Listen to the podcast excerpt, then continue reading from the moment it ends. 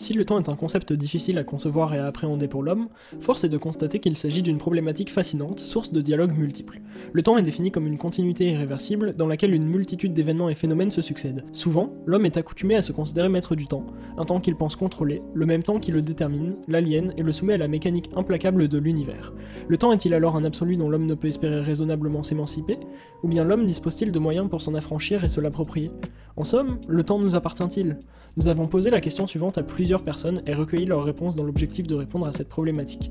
Vous prendrez connaissance de leur vision du sujet, puis nous apporterons notre propre réponse. À votre avis, le temps nous appartient-il? Dans un premier temps, on peut organiser son temps. On sait qu'on a le temps devant soi. On est obligé de l'organiser, tu vois. Après, parfois, on peut être dépassé par le temps, etc. Mais de toute façon, est-ce que le temps nous appartient-il? Est-ce qu'une chose qui nous appartient, on ne pourrait pas choisir qu'elle ne nous appartienne plus en soi? On ne pourrait pas la donner finalement, elle nous appartient, mais elle peut aussi ne pas nous appartenir. Mais sauf que le temps, finalement, il est là, il est toujours là comme ça. Il a inchangé, il dépend pas vraiment de nous, tu vois. La première chose qui me vient en tête en répondant à cette question est euh, le point de vue de Lamartine dans son poème euh, Le Lac, où il dit que euh, la fuite du temps est inévitable. Le temps n'est pas une donnée scientifique objectivable. Elle dépend bien évidemment des perceptions que l'on ressent. L'œil humain ne capte des, des images que au 18e de seconde, un 18e de seconde. Euh, il n'y a pas de continuité dans le temps, le temps n'existe que par l'individu. On appartient au temps, on est soumis à lui, donc il ne nous appartient pas. Parce qu'on peut organiser ses journées pour, de façon à s'adapter au temps, mais le temps ne nous appartient pas, on, on appartient au temps. Comme nous l'avons annoncé, nous allons démontrer que le temps ne peut appartenir à l'homme. Une opinion notamment partagée par Newton, pour qui le temps est un mouvement perpétuel, irréversible et inarrêtable. Le temps est infini, ne soumet aucunement à une quelconque prédominance humaine. Quand même l'univers était complètement vide, le temps continuerait de s'écouler. Einstein est le premier à théoriser l'aspect relatif du temps et démontre que l'espace et le temps sont en réalité deux entités liées l'une à l'autre. L'espace-temps est né. Cependant, ces résultats ne permettent pas à l'homme de s'approprier le temps. Ce dernier le régit toujours, il passe sans retour. Pour Pascal, l'homme est un être vulnérable, fini et soumis à l'ordre naturel. Pascal étoffe cette description dans Pensée en démontrant que l'homme, s'il est un roseau, est doté d'une faculté de réflexion. Grâce à sa conscience, il est un roseau pensant. Et c'est de son habilité à lutter face aux épreuves du temps que l'homme tire sa grandeur et sa dignité. En outre, on dit souvent que l'homme essaie de prévoir le futur. Toutefois, dès le 4 siècle, Augustin d'Hippone remarquait que l'emploi des termes futur et passé n'était pas pleinement rigoureux. Seul le présent existe, et ce même si le présent est insaisissable. Très bientôt, le moment présent deviendra passé et se transformera en souvenir. Freud, quant à lui, affirme que le temps nous détermine par l'influence prééminente de notre passé sur notre vie présente. Dans tous les cas, le temps semble échapper au sujet. Pourtant, il existe des situations dans lesquelles l'homme peut exprimer sa liberté face au temps. Attachons-nous désormais à démontrer que le temps peut appartenir à l'homme. En premier lieu, de par notre existence physique dans le présent, nous sommes en pleine capacité d'avoir une incidence sur le temps, puisque le présent nous appartient. Nous sommes responsables de nos actions. Si Sartre s'oppose dans L'être et le néant à la thèse de Freud et estime que nous ne sommes pas simplement ce que notre passé a fait de nous, il soutient la thèse selon laquelle nous sommes maîtres du temps, du fait que nous sommes en pleine disposition de contrôler notre avenir. L'art est également un moyen de transcender la condition temporelle. Une œuvre d'art traverse les âges et constitue un moyen pour l'homme de perdurer comme le soulignent André Malraux et Hegel. De plus, pour Kant, le temps est une notion subjective et particulièrement liée à la sensibilité du sujet. Jusqu'à maintenant, nous avions défini le temps selon sa définition physique. Pourtant, il existe une seconde portée au temps. Le temps a en effet une dimension psychologique. Il semble s'écouler plus lentement lors de tâches pénibles ou ennuyeuses, tandis qu'il semble s'écouler particulièrement vite lorsque nous nous ou lorsque nous passons du temps avec des êtres chers. Bergson fait ainsi la distinction entre temps et durée. Il existe une dimension sensible du temps, et donc en fin de compte, deux soi très différents en chacun de nous. Il y a tout d'abord le soi qui vit nos expériences à un instant T et qui disparaît à chaque instant qui passe, et d'autre part, il existe le soi qui se souviendra de nos expériences. Le tout est guidé par notre cerveau qui délivre le jugement le plus clair possible et catégorise nos souvenirs pour en faire une histoire cohérente que notre conscience assimile quelques millisecondes plus tard. De ce constat naissent deux vérités absolues. Premièrement, notre sensation du présent est en fait en retard sur les événements réels. Et deuxièmement, c'est notre cerveau qui crée le temps. C'est ainsi que des moments semblent s'écouler plus doucement pour nous. Enfin, une théorie suppose que le temps s'écoule de plus en plus vite à mesure que l'on vieillit. Effectivement, lorsque l'on prend de l'âge, on vit de nouvelles expériences et on finit par reconnaître des types de situations ou de personnes qui auront eu tendance à se répéter par le passé. La nouveauté se fait plus rare et cet effet est renforcé par la mise en place d'une routine. Mais l'homme doit-il nécessairement lutter continuellement contre le temps dans un rapport de force, ou bien peut-il appréhender cette notion et coexister avec elle? En premier lieu, si l'homme s'approprie le temps en retenant le passé grâce à sa mémoire et en tentant d'anticiper l'avenir, il n'a nul besoin de s'opposer au temps. L'homme est encore maître de son destin tant qu'il vit. D'autre part, comme nous y invite Épicure et dans un registre différent Ronsard, l'homme pourrait simplement se comporter humblement et s'émanciper des angoisses liées à la mort, et ne vivre que dans l'instant présent, sans toujours s'attacher à prévoir l'avenir. Ronsard nous invite ainsi à accueillir dès aujourd'hui les roses de la vie, mais il est également tout à fait possible d'étirer sa vie ressentie. Pour ce faire, il faut répétitivement briser la routine et faire de nouvelles expériences, en créant un maximum de nouveaux souvenirs, tous plus différents les uns que les autres. C'est pour raison qu'il faut employer son temps sans que nos activités constituent un moyen. Ces dernières doivent être des fins en elles-mêmes. On parle alors comme Aristote de temps fécond, un temps destiné à l'apprentissage désintéressé au travers du loisir. Et plus généralement, pour avoir la sensation d'une vie bien remplie, il ne faut pas perdre de temps pour vivre ce que l'on veut vivre. Votre cerveau devra ainsi fournir plus d'efforts pour évoquer ses souvenirs très remplis, et vous aurez ainsi l'impression rétrospective d'avoir eu une vie bien plus remplie que si vous aviez vécu les journées plus ressemblantes entre elles. Notre existence a une finalité, et celle de nos proches aussi, et prendre cette donnée en compte lors de notre vie est primordial pour ne pas avoir de regrets à son terme. Comme le disaient les messagers romains aux empereurs vainqueurs après leur retour de guerre, Memento mori. Rappelle-toi que tu vas mourir. Aujourd'hui, nous avons interrogé plusieurs personnes sur la question suivante qu'est-ce qui peut faire obstacle à mon bonheur? Et voici leurs réponses. Donc je pense que ça peut être autrui, ça peut être ta famille, ça peut être euh, des gens qui t'aiment pas, ça peut être quelque chose de matériel qu'on n'a pas aussi forcément. Quand tu dis les autres, comment ils peuvent nous ils peuvent faire obstacle à notre bonheur? En faisant des actes euh, violents, en parlant sur le dos de quelqu'un, euh, en général. Et euh, la famille peut-être, ça peut nous faire obstacle. Nous bloquer des Nous portes, pas, tout ça. ouais, nous bloquer des portes. Ce qui fait obstacle à mon bonheur, c'est peut-être en premier lieu le fait que la société est difficile à vivre parce que euh, il y a euh, beaucoup d'injustices et d'inégalités. Ensuite, de manière plus euh, particulière, euh, d'avoir pas assez de temps libre. Simplement, c'est préjugés. Parce qu'à partir du moment où tu as des préjugés, forcément, tu t'interdis un certain nombre de choses et donc tu t'interdis le bonheur. Je pense pas que réellement que le bonheur dépende de, de l'extérieur. Je pense que c'est plus une question de- d'état d'esprit. Société, on n'est pas vraiment libre, on peut faire tout ce qu'on veut quand on veut. Pour vous, euh, être heureux, c'est être libre. Oui. Moi, je pense que c'est la, la pression euh, ouais, familiale, euh, la pression de l'entourage. Donc ça dépend plus des autres que de vous? C'est de vivre dans une société dans laquelle on n'a aucune prise en compte euh, de la notion de collectivité, où tout le monde est égoïste dans le sens politique du terme, c'est-à-dire que bah, globalement, les intérêts des uns ne peuvent pas être forcément les intérêts des autres. Et pour moi, prendre en compte l'intérêt commun, par exemple, ça passe par l'État. Et lorsqu'on a des politiques euh, qui sont des politiques du chacun pour soi, ça, c'est quelque chose qui me pèse très largement sur ma notion de bonheur. Comme nous avons pu l'entendre, la conception du bonheur diffère d'une personne à l'autre. Nous avons nous aussi réfléchi à la question. Tout d'abord, nous avons analysé ces termes afin d'en cerner une problématique. Nous avons donc défini les termes obstacles, donc ce qui gêne et empêche un résultat, le bonheur qui est un état de complète satisfaction où il n'y a ni trouble, ni inquiétude, ni souffrance. Enfin, le pronom possessif mon qui désigne qu'on parle ici de bonheur personnel et non de bonheur collectif. Ainsi, mon bonheur ne dépend-il que du monde qui m'entoure ou bien puis-je aussi constituer une gêne et empêcher son résultat? À prime abord, le monde extérieur aurait un impact sur notre morale, donc sur notre bien-être, et ferait ainsi obstacle à notre bonheur. Tout d'abord, on peut parler du matériel et de la richesse, car l'homme ne se satisfait pas de ce qu'il a déjà et a un désir mimétique, ce qui peut l'empêcher d'être heureux.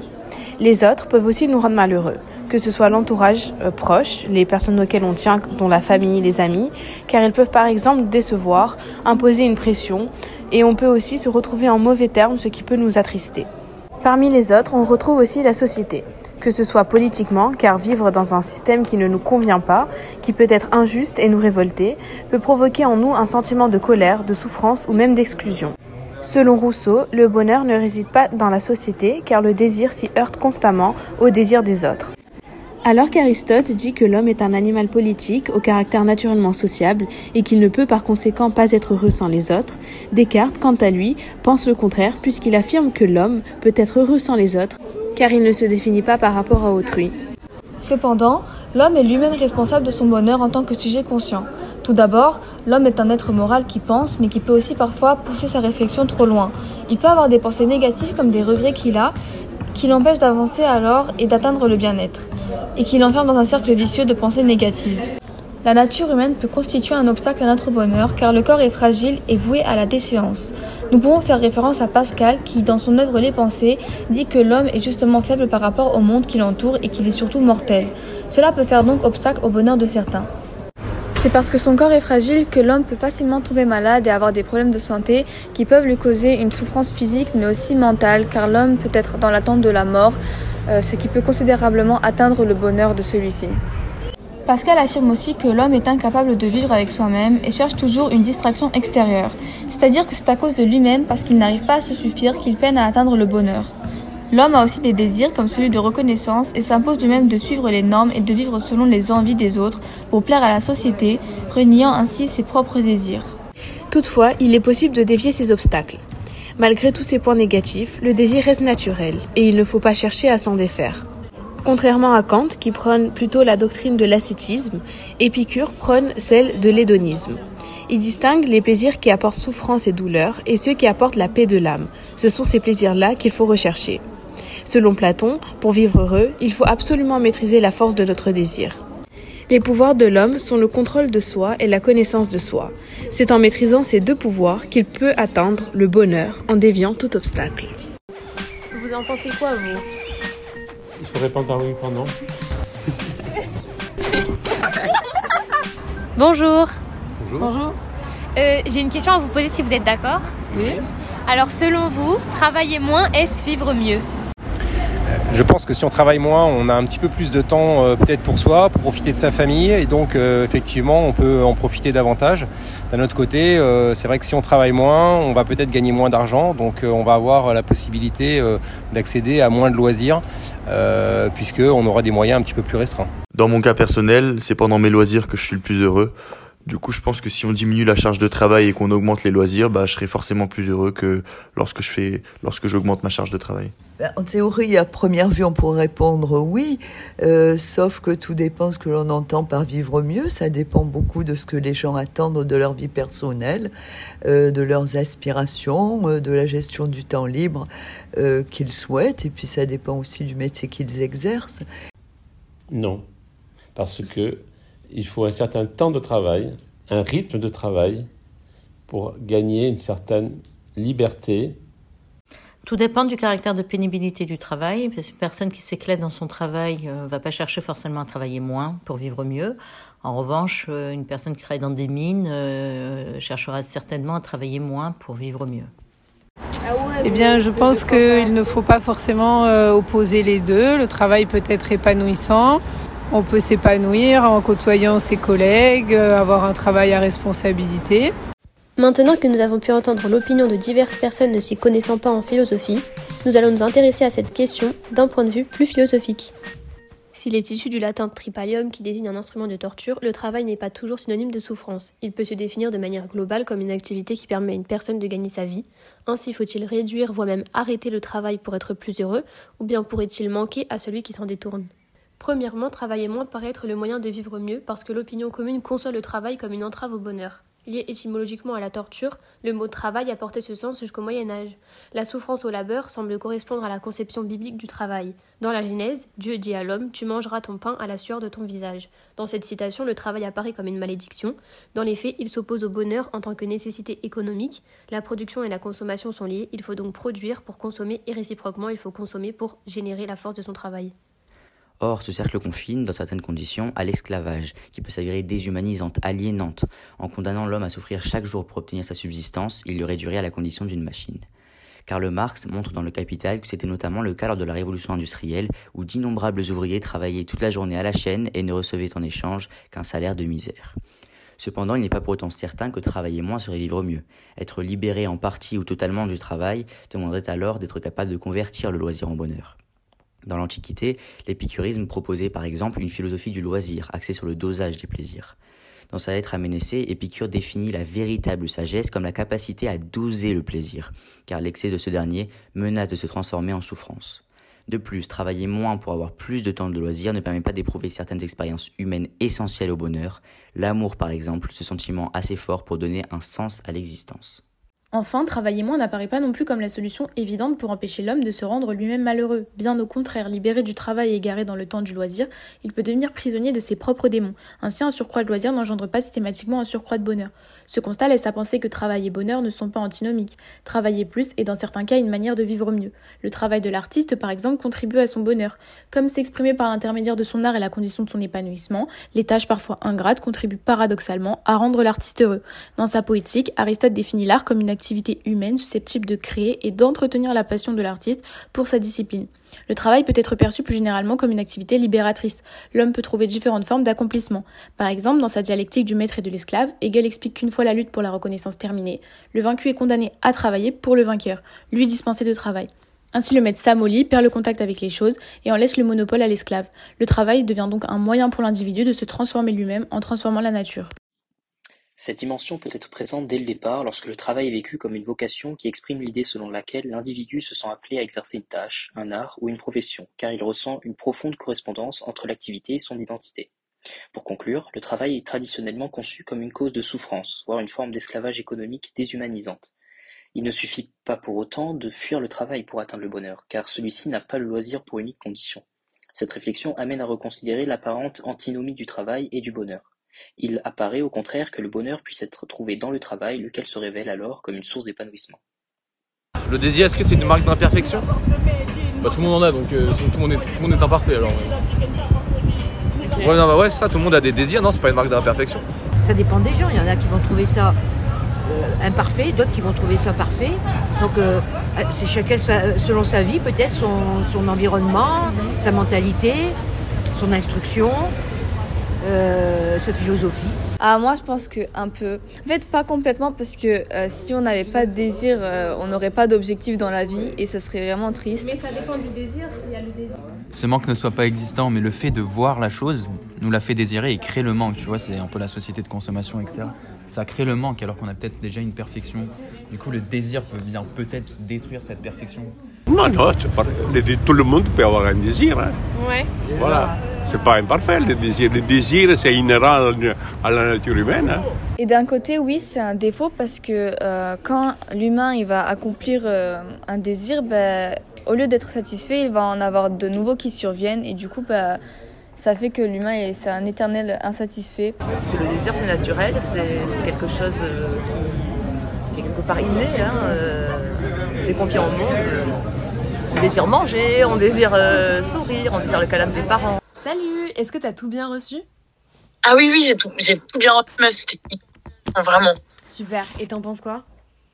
Bah écoute, euh, je pense qu'il y a plein de sujets, euh, on, on, s'intéresse pas assez dessus. Enfin, je sais pas comment tu vois la chose. Ouais, grave. Et puis euh, aussi, d'après les, les interviews, je trouve que c'est super intéressant de voir comment les gens réagissent face à cette question et de voir aussi que les adultes, les personnes plus âgées, bah, sont d'autant plus, enfin, elles sont davantage plus sceptiques à l'idée de considérer un désir comme une marque d'imperfection, contrairement aux élèves qui ont davantage un esprit critique c'est vrai que j'y ai vraiment réfléchi et pour moi le désir ça c'est vraiment quelque chose qui c'est un manque en fait et ça vise vraiment à, à combler euh, par la, satisfaction ou même un plaisir ça a une connotation pour moi à première vue positive et ça s'oppose aux besoins.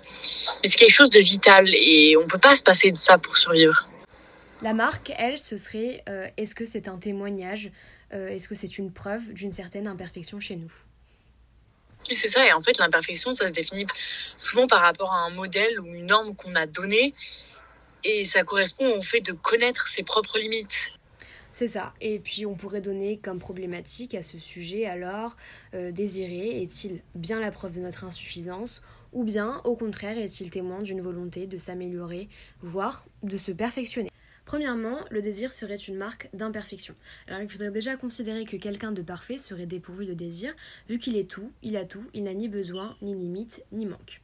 Pour Épicure, par exemple, dans l'être aménacé, un dieu est un idéal de perfection, euh, de perfection tant d'un point de vue du corps que de l'âme, car il n'éprouve rien de... Il n'éprouve rien, ni désir, ni manque, etc. Le désir serait alors une dérive, car elle serait la tendance de l'âme à tendre du besoin au plaisir. Et un individu n'aurait pas besoin de rechercher son plaisir, vu qu'il est déjà parfait. Ensuite, le désir serait un trouble. Par exemple, Épicure parle d'ataraxie lorsqu'il évoque le bonheur, et pour lui, ce bonheur serait troublé par des pensées qui nous agitent et nous éloignent de celui-ci. Oui, mais pour moi aussi, tu vois, le désir, ça peut aussi témoigner d'une capacité à se, perfectionner, pardon. Tu vois, le désir, il procure du plaisir. C'est pas une simple privation, c'est le moyen de combler un manque chez soi.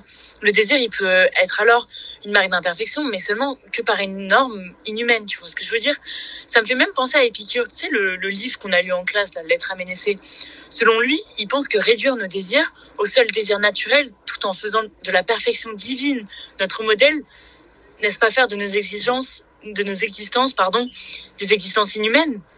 Enfin, le sage Épicure ne se prive-t-il pas du plaisir de désirer? Et ce plaisir n'est-il pas la preuve qu'en désirant, je souhaite me perfectionner? Selon moi, la vie sans désir, c'est une vie incomplète.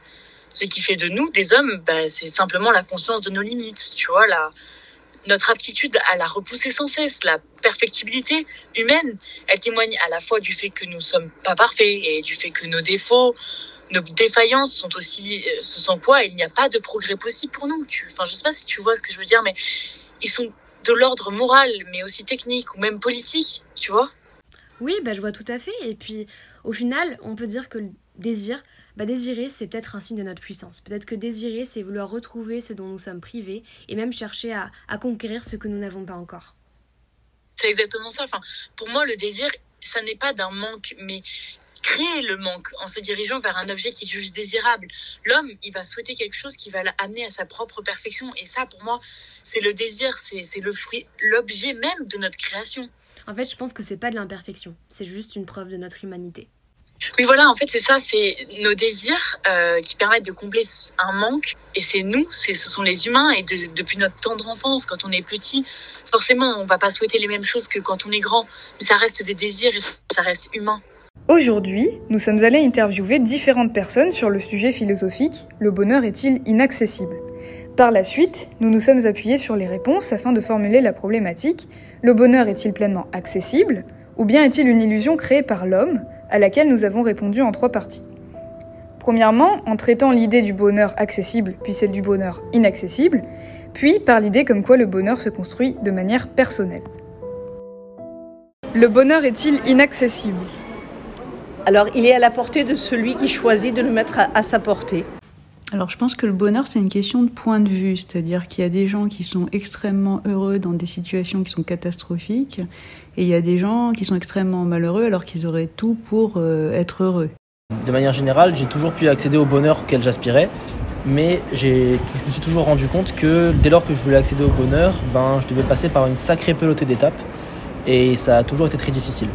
Le bonheur n'est pas quelque chose que l'on peut vraiment vivre totalement. On peut s'en approcher de très près de manière asymptotique et donc avoir l'impression d'éprouver un sentiment très proche du bonheur qui peut se suffire à lui-même. Je me rends compte que dès lors que j'arrivais à l'état où j'étais dans le bonheur, je m'en rendais pas forcément compte. Mais je pense que malheureusement le bonheur est utopique et inatteignable en totalité. C'est quelque chose vers lequel on tend le plus intensément possible, mais que nous ne pouvons pas vivre dans son entièreté. Donc euh, le bonheur, en fait, euh, ça nécessite euh, un travail personnel pour ouvrir les yeux et se dire oui, effectivement, dans tel type de situation, euh, je me sens heureux. Donc euh, à mon sens, il n'est pas inaccessible, il est atteignable. Il suffit juste de bien vouloir le, le voir. Quand j'ai commencé à m'intéresser à la mythologie grecque, j'ai pensé à Sisyphe, qui, d'après Jean-Paul Sartre, devait être imaginé heureux. Et en réalité, effectivement, euh, on ne doit pas être heureux par euh, le moment où on arrive en haut de la montagne, parce qu'à ce moment-là, ben, la pierre retombe tout en bas et il faut de nouveau la relever. Mais il faut être heureux sur le trajet et les actions qu'on a accomplies. Ce qui compte, c'est pas l'arrivée, mais la quête. Donc c'est une question de limites personnelles et de choix personnels. On peut être heureux avec des limites qui sont très proches des siennes et très faibles, comme on peut pas placer le bonheur à- dans un lieu complètement inaccessible parce qu'on idéalise trop ce qu'on veut. Grâce à la diversité des réponses de nos interviews, nous pouvons voir que le bonheur est différent pour chacun et donc subjectif. Certains peuvent envisager le bonheur comme la partie venant après le malheur, un peu comme le retour du calme après une tempête. D'autres définissent simplement le bonheur comme le non-malheur. Dans ces deux cas, on peut noter l'importance du malheur qui permet de contraster les ressentis des individus et ainsi de les différencier. La définition du bonheur dépend également des ambitions et du mode de pensée de chacun. Les hommes ont tendance à être très matérialistes et à se considérer heureux lorsqu'ils obtiennent des biens convoités. Mais le véritable bonheur ne peut parfois être trouvé qu'au travers d'une stimulation intellectuelle régulière. Le tout pour être heureux varie donc en fonction de chacun. Enfin, on peut remarquer que la notion du bonheur à portée de main revient très fréquemment dans nos interviews. Le bonheur semble provenir plus d'un état d'esprit et d'une volonté que d'autre chose ici. Néanmoins, il existe des remparts au bonheur. Parfois, le sujet semble incapable d'être heureux, ou simplement incapable de prendre conscience de son propre bonheur. Cette idée peut nous faire réfléchir au niveau de contrôle que nous pouvons avoir sur la perception de notre vie et sur les ressentis qui en découlent. On peut remédier à la difficulté de prise de conscience grâce à plusieurs méthodes. Comme nous l'avons dit précédemment, le bonheur diffère de chacun, ce n'est donc pas un concept, car ce dernier a pour rôle de ramener la diversité à l'unité. Le bonheur n'est pas un plaisir singulier, mais une somme exponentielle de satisfaction parfaite de nos désirs qui prennent une forme infinie à vouloir être encore plus satisfaits que nous le sommes déjà. Le bonheur devient donc impossible à atteindre. Les désirs évoqués ici sont les désirs vains, ceux qui nous provoqueraient souffrance selon Épicure. Le bonheur se transforme donc en une illusion utopique que l'homme essaie d'atteindre en vain. Celui-ci est à la recherche du bonheur, mais il ne sait pas exactement ce qu'il doit chercher pour l'atteindre, et en pensant que celui-ci est accessible par la satisfaction des désirs, il s'éloigne du véritable bonheur. Un autre cas peut être figuré, l'homme en cherchant à être heureux est totalement absorbé par cette quête qu'il le rate finalement au moment où il l'a atteint. On en tire que même en l'atteignant, le bonheur reste inaccessible car aveuglé par l'objectif de l'atteindre, nous faisons abstraction du véritable bonheur qui se trouve dans ce que nous possédons déjà. Le bonheur nécessite une réflexion et une prise de conscience sur ses désirs et ses plaisirs, c'est-à-dire qu'il faut essayer de se rendre compte des moments où nous nous sentons heureux. Donc on peut réaliser que l'on est heureux en observant ce que l'on a accompli jusqu'à l'instant présent, Connaître ses désirs permet de se fixer un objectif à atteindre, qui selon nous permettrait d'atteindre le bonheur, mais cet objectif est un processus continu et non pas une tâche à accomplir et qui prend fin. Être conscient de ses plaisirs permet de réagir lorsqu'une situation nous rend heureux. On peut également ajouter que le bonheur peut se réaliser par des faits qui peuvent paraître minimes pour certains, mais qui donnent du sens à ce qui nous fait plaisir. Par exemple, écouter et se focaliser sur les désirs naturels fondamentaux qui nous permettent de nous, de nous déployer. Par exemple, écouter et se focaliser sur les désirs naturels fondamentaux qui nous permettent de nous déployer en tant qu'être humain. Le bonheur est donc une mission qui demande du recul sur soi-même et qui permet dans certains cas d'apprendre à se connaître et ainsi s'épanouir. Peut-on être pleinement homme sans penser à la mort? Je pense qu'à la fois, euh, oui, au moment présent, euh, on peut être pleinement homme sans penser à la mort, mais euh, d'un autre côté, malgré le fait qu'on n'y pense pas, ça reste toujours une partie inconsciente de nous, qu'on sait qui peut arriver à n'importe quel moment. Je crois que on ne peut pas ne pas penser à la mort. C'est la, la condition presque la plus importante de la, vie, quelque sorte, d'un homme. On sait que ça va se terminer. Donc on, réfléchit pour construire sa vie en fonction de, cette fin qui est programmée de toute façon. Je pense que tout individu va penser à la mort, que ça fait partie de sa condition, et c'est ce qui lui donne envie euh, d'avancer et de réaliser sa vie. Euh, s'il n'y a pas la mort, on ferait que repousser au lendemain euh, ce qu'on a à faire. Et donc plus rien n'aurait de sens. Bonjour et bienvenue dans ce nouvel épisode de notre chronique philosophique accompagnée de notre habituel micro-trottoir.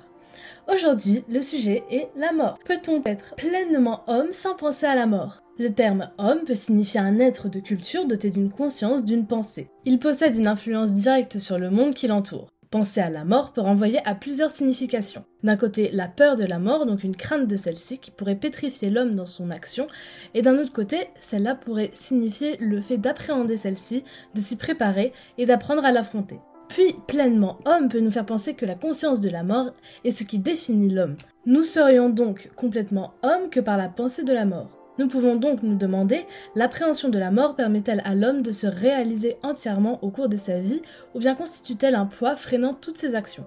Je vois. Eh bien, nous pouvons d'abord dire que la conscience de la mort peut permettre à l'homme de s'accomplir tout au long de sa vie. Voyez, l'homme par la conscience de sa finalité acquiert une forme de dignité. Pascal le dit très justement dans ses pensées avec la citation célèbre C'est être grand que de se connaître misérable. Par la conscience de la finitude humaine qu'il doit supporter, l'homme se rend digne et fort face à l'univers.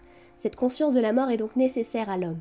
De plus, ne pensez-vous pas que parce qu'il a conscience de la mort, l'homme veut laisser une trace sur le monde, la preuve de son existence? Tenez, dans le film Rencontre avec Joe Black, sorti en 1998, le protagoniste apprend que sa fin est proche. Lui, qui était d'abord distant avec certains membres de sa famille et acharné dans son travail qui le rend fier, va alors comprendre que le plus important, c'est d'être avec ceux que l'on aime. Après avoir réalisé tout ce qu'il voulait dans sa vie, il a affronté la mort sans crainte. La conscience de la mort permet donc de se dépasser pour accomplir ce que l'on désire. En effet, c'est une idée que l'on peut soutenir, mais parfois la conscience de la mort peut au contraire paralyser les hommes. Elle peut l'empêcher de vivre. Par exemple, dans Le malade imaginaire de Molière, Argan, le protagoniste, est hypochondriaque. Sa peur de la mort le rend prêt à prendre des médicaments qui l'affaiblissent, l'obligeant à rester alité et à ne pas vivre pleinement sa vie dans l'espoir de la prolonger. Cette peur l'empêche donc de vivre pleinement.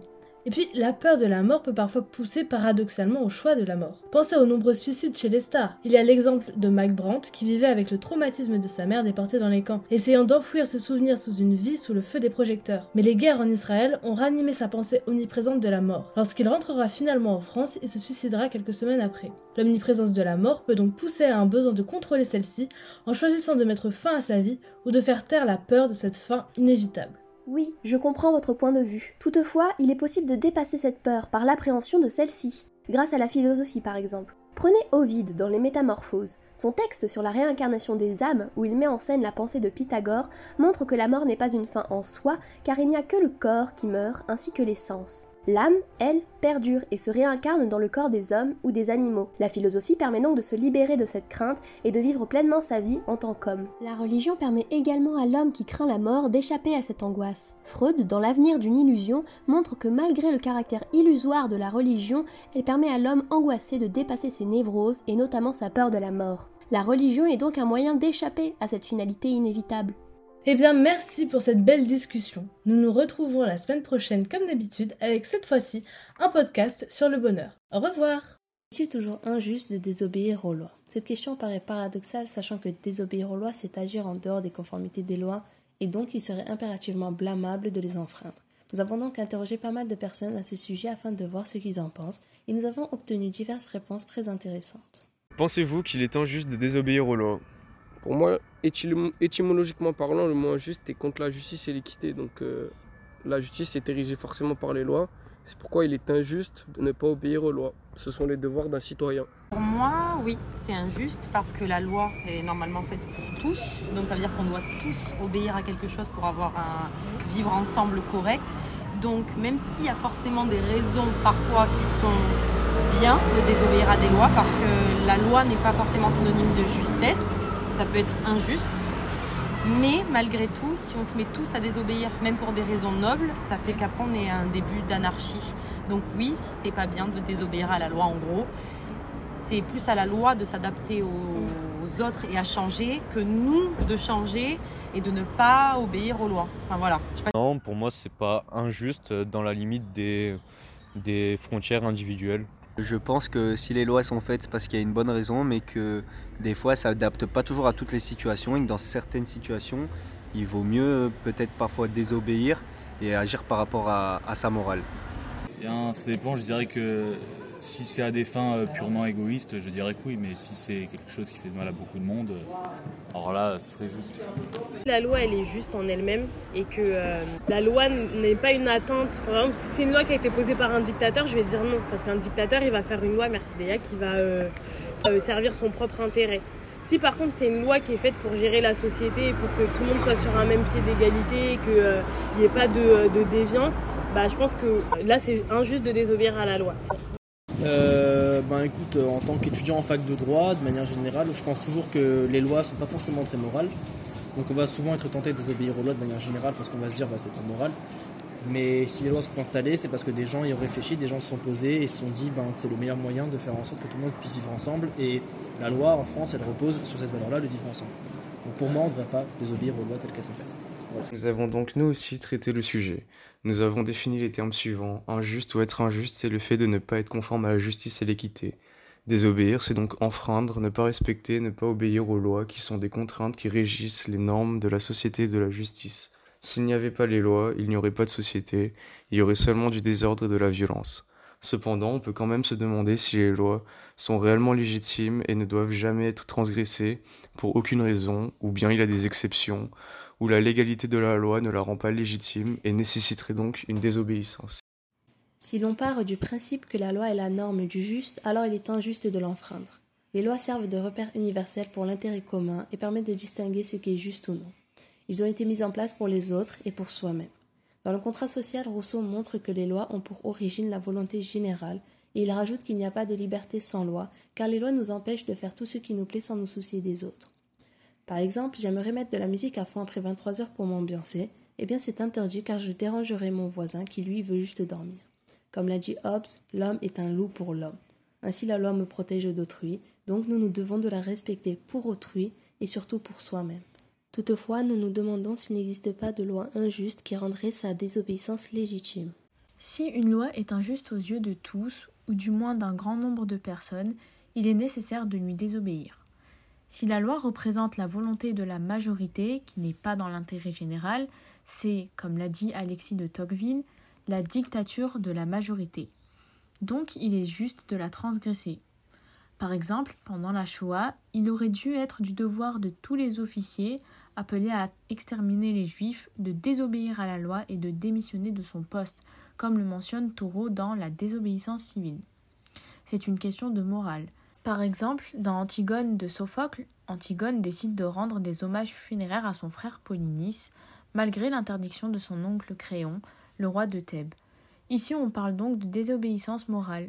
Pour conclure, il est injuste de désobéir à la loi lorsque c'est dans un intérêt personnel au détriment des autres. Une loi peut ne pas nous plaire, mais elle peut aussi très bien convenir à d'autres. Il serait de plus injuste que je désobéisse à une loi que d'autres respectent. Respecter la loi, c'est respecter son prochain. Néanmoins, désobéir aux lois peut aussi devenir un devoir dans certaines conditions au nom d'un idéal supérieur. Si ces lois sont néfastes pour l'homme et va à l'encontre de ses droits et de sa liberté et sont immorales, alors sa désobéissance est justifiée. Toutefois, il faut savoir que nous pouvons désobéir de manière pacifique et non violente, en démissionnant de son poste, comme le dit Taureau, ou en refusant certains actes prescrits par la loi ou par les représentants de l'autorité en général, parce qu'ils sont contraires à des normes morales, éthiques ou religieuses fondées sur la liberté de conscience. C'est ce que l'on appelle l'objection de conscience. Alors, c'est quoi ta question?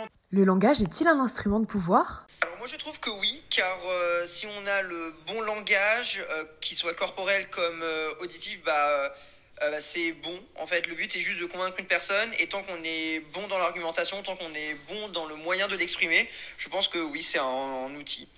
Alors, si le langage est une âme sociale, pour moi, oui, inévitablement. le langage est une âme sociale, enfin, je veux dire, sur énormément de énormément d'axes. D'abord euh, l'accent, la l'influence euh, derrière, euh, par rapport à ta présence, la manière dont tu vas, ton, ton éloquence, etc. Oui, les mots peuvent avoir un impact sur les réactions des gens et peuvent influencer. D'ailleurs, on le voit tous les jours dans la publicité, la politique, il y a de nombreux domaines. Dans l'opinion commune, le langage est considéré comme étant un instrument de pouvoir. Cette idée sous-entend que ce système de signes permettant l'expression et la communication de la pensée se serait développé chez l'homme dans un unique objectif, celui de lui permettre d'affirmer sa puissance et son autorité sur ses semblables. Cependant, nous pouvons nous demander si la nature du langage n'est pas autre que celle d'un simple moyen de manipulation des individus. Nous nous demanderons alors si le langage de l'homme a pour unique but de lui permettre la domination de ses pairs, ou bien s'il a d'autres fonctions. Nous verrons tout d'abord que le langage est en effet un instrument de pouvoir pour l'homme, puis nous montrerons que ce système de signes a d'autres fonctions. Nous verrons enfin comment il est possible d'employer ce pouvoir à des formes bénéfiques. Dans une première partie, nous verrons que le langage est un instrument de pouvoir. Tout d'abord, dans le dialogue de Platon, Gorgias s'exprime à propos de la rhétorique et de la sophistique comme art de flatter et de persuader les foules. Discours élogieux ou diffamatoire, fabrication de croyances dans les âmes des auditeurs, permet de réaliser ses désirs, d'exercer le pouvoir par la persuasion. Le discours est un tyran très puissant, dit-il. Nous pouvons également ajouter euh, l'importance du langage du corps. Ensuite, s'exprimer dans une langue, c'est réfléchir dans cette langue, rêver dans cette langue et donc voir le monde à travers une association d'idées prédictées. Les mots sont alors importants. George Orwell, dans son œuvre 1984, invente la langue. Dans ce livre, le pouvoir central de cette société dystopique espère empêcher toute forme d'opposition grâce à la langue. La création de mots et d'expressions générales comme crime pensé pour désigner tout ce qui concerne la société précédente et le fait que cette nouvelle langue ne possède qu'un lexique très réduit restreint l'étendue de la pensée. Les individus manquent d'une multitude de mots pour désigner quelque chose et ont par conséquent une perception moins large et variée du monde, qui empêche aux individus de penser différemment de la doctrine du pouvoir en place. Enfin, la maîtrise du langage est synonyme d'autorité. Elle peut notamment se rapporter aux classes sociales, selon Pierre Bourdieu dans Langage et pouvoir symbolique. Pour être plus clair, le langage est commun. La parole est l'utilisation individuelle de ce bien commun, le langage. Pouvoir symbolique. Les classes supérieures ont acquis le monopole du pouvoir politique car elles étaient en possession du langage officiel. Cependant, le langage a d'autres fonctions que celles d'instrument de pouvoir. Tout d'abord, le langage rend possible la vie en commun et sépare l'homme des animaux. En effet, Aristote, dans ses politiques, montre l'originalité de la société humaine par rapport à celle des animaux. D'autres animaux vivent en société, mais tandis que les animaux ne possèdent qu'une voix pour exprimer plaisir, douleur, Les hommes possèdent la parole qui rend possible la réflexion commune, les différents débats qui peuvent avoir lieu dans une société. Le logos est donc ici fondateur de la cité humaine, puisque partager et exprimer de notions morales rend possible la vie en commun et sépare radicalement l'homme de l'animal. Ensuite, le langage détermine la pensée. Celle-ci ne vient pas avant le langage ou les mots qui permettent de l'exprimer ensuite, elle se constitue par la parole. Hegel, dans sa philosophie de l'esprit, dit que c'est dans les mots que nous pensons, que vouloir penser sans les mots est une tentative insensée. En effet, Hegel explique qu'une pensée qui ne peut pas être exprimée reste obscure. Enfin, le langage permet l'expression d'idées et de sentiments, ce qui permet le rapport avec autrui. Les individus ont alors la possibilité, grâce au langage, de communiquer entre eux, de se comprendre et de partager leurs pensées.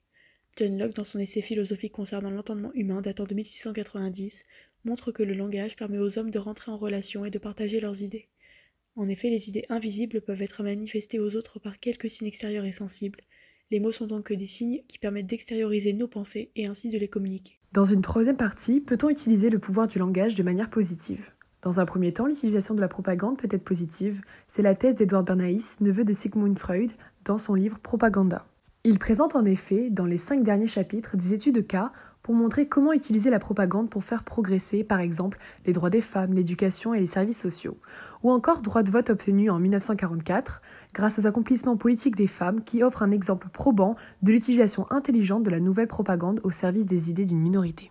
La parole est également créatrice. Le langage a une force qui permet au locuteur d'agir sur son environnement par ses mots, d'avoir des effets sur le monde extérieur et sur son propre monde. Il peut par exemple se convaincre et se persuader dans une démarche de développement personnel. On peut également penser à la communication thérapeutique qui est un mode de communication réfléchi, étudié, ayant pour but de favoriser une communication positive. C'est une sorte de manipulation bienveillante qui vise à améliorer le bien-être émotionnel et physique d'un patient. Pour conclure, bien que le langage soit effectivement un instrument de pouvoir permettant à l'homme d'avoir un grand pouvoir de persuasion et d'instaurer une domination, le langage a pour premier but de rendre possible la vie en commun et séparer l'homme des animaux. Il est également l'opportunité pour l'homme d'exprimer sa pensée et ainsi ses idées et ses sentiments, permettant son rapport à la société. Enfin, le pouvoir détenu par le langage peut être bénéfique. Une propagande positive peut aider à la progression de certaines actions sociales et l'usage de bons mots dans la communication peut permettre à l'individu d'accéder au bonheur et de rendre son entourage heureux également. Les gars, l'autre jour j'ai pris mon temps pour faire quelque chose de complètement inutile et j'avais l'impression de l'avoir perdu. Bah c'est vrai que je me suis toujours demandé moi si euh, prendre son temps ça revenait à le perdre. Ah je dirais que plutôt ça en fait gagner. Bah, dans ce cas, on peut se demander si en utilisant son temps au profit d'une action mentale ou manuelle, bah, ça revient à le gâcher ou bien à nous en faire gagner. Bah, dans ce cas-là, ta question, elle a deux réponses. D'un côté, euh, prendre son temps, ça peut nous en faire perdre, ou bien, dans certains cas, nous en faire gagner. Bon, bah, on va interroger des gens dans la rue. Alors, la question est prendre son temps, est-ce le perdre? Je pense pas. Par exemple, en amour, on a pris notre temps pour certaines choses et ça nous a appris à ne plus les refaire ou à le refaire, mais autrement. Et au final, non, on n'a pas perdu de temps, on, a appris quoi. Ok. Voilà. Non, je pense pas que ce soit une perte de temps de prendre son temps. Il y, a, il y, a, plusieurs temps. Et le temps ne s'écoule pas à la même vitesse selon l'état d'esprit dans lequel on se trouve. Il y a le temps de l'action qui peut réclamer une réaction immédiate, c'est-à-dire qu'en gros, quand tu, quand tu vois que l'autobus arrive et qu'il va t'écraser, si tu commences à, à perdre ton temps, bah, là c'est vraiment de la perte de temps parce que tu n'auras plus de temps devant toi jusqu'à la fin de ta vie puisque ta vie va s'arrêter. Après, il y a le temps de la réflexion, où là, on peut effectivement euh, avoir donné l'impression de perdre du temps, mais en fait on en gagne, puisque ça permet ensuite d'être plus efficace dans l'action. Puis après, il y a un troisième temps qui est le temps de l'introspection, qui est euh, véritablement le temps justement où le temps n'existe que en tant que temps, justement, où on profite simplement du temps qui passe. Et donc là aussi, bah, ce qui peut paraître comme une perte de temps n'est pas une perte de temps. Euh, pour l'achat de, je sais pas, d'un bien immobilier, il faudra peut-être prendre son temps. Euh, mais par exemple, euh, quand ça va être des choses plus euh, humainement parlant, ça, on peut en perdre à ce niveau-là, je pense. Faut pas agir dans la précipitation. Moi, j'ai 67 ans, je prends toujours mon temps quand je prends une décision. Je suis toujours actif. Si on prend des décisions trop hâtives, quelquefois irréversibles, le temps vous l'avez perdu parce qu'il faut recommencer ou vous avez fait une bêtise. Prendre son temps, c'est le temps de la réflexion, donc c'est pas perdre son temps. Vous verrez avec l'âge, vous comprendrez ce que je veux dire. Ben oui, bien sûr, oui, oui, bien sûr, oui, oui. Parce qu'on prend quelque chose, alors euh, ça, le, ça le fait disparaître. Prendre son temps, c'est au contraire savourer euh, le temps qu'on a. Pas du tout, c'est pas le perdre. Non, pas du tout. C'est pas le perdre, puisque le temps c'est une notion euh, qui est propre, on avance sur votre propre rythme. Je trouve que non, prendre son temps, c'est pas le perdre.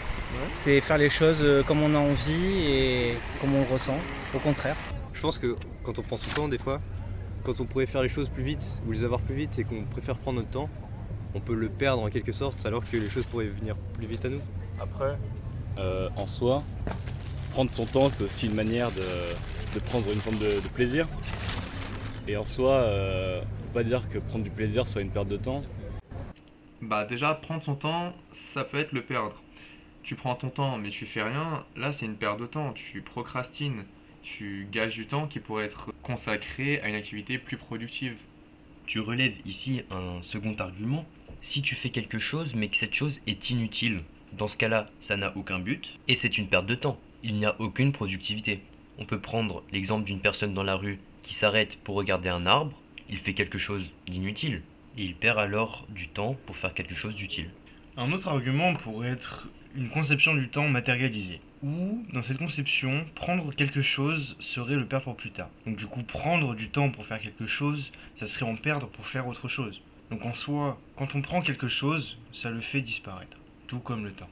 Bon, très bien. Nous avons vu quelques arguments dans lesquels nous disions que prendre son temps faisait perdre du temps, mais je pense qu'il existe aussi une autre manière de penser. Prendre son temps en fait gagner. Tout d'abord, prendre son temps, ça sert à améliorer ses capacités. On peut penser par exemple au sport. Plus on en pratique, plus on devient musclé, plus on devient sportif. On acquiert alors une maîtrise, et cette maîtrise sert à aller plus vite dans les choses que nous faisions auparavant. Nous avons acquis la maîtrise, et forcément nous allons plus vite. Ce fait me rappelle une citation d'un célèbre physicien, Lavoisier, qui disait Rien ne se perd, tout se transforme. Dans ce cas-là, on peut dire le temps ne se perd pas, le temps se transforme en savoir, en expérience et en maîtrise.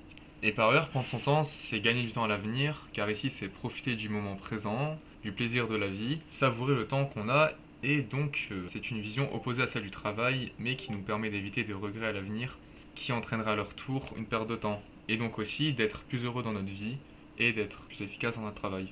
Enfin, nous pouvons voir une nouvelle version du temps, le temps de la réflexion. Le temps d'une réflexion approfondie ou de la préparation mène à des meilleurs résultats, et donc diminue des échecs. Prendre son temps est donc différent de se précipiter et d'aller trop vite. Donc consacrer du temps pour l'introspection, ça mène à des meilleures prises de décision, de faire mieux les choses et une meilleure productivité. On en gagne donc pour plus tard. En résumé, il ne faut pas agir dans la précipitation, sinon il faut recommencer. Par analogie, mal faire les choses, c'est perdre du temps. Donc prendre son temps, c'est égal à bien faire les choses. Par exemple, pour l'achat d'un bien, il faut prendre son temps. Il faut avoir une bonne réflexion. Ah bah les gars, on a bien pris notre temps. Mais on l'a pas perdu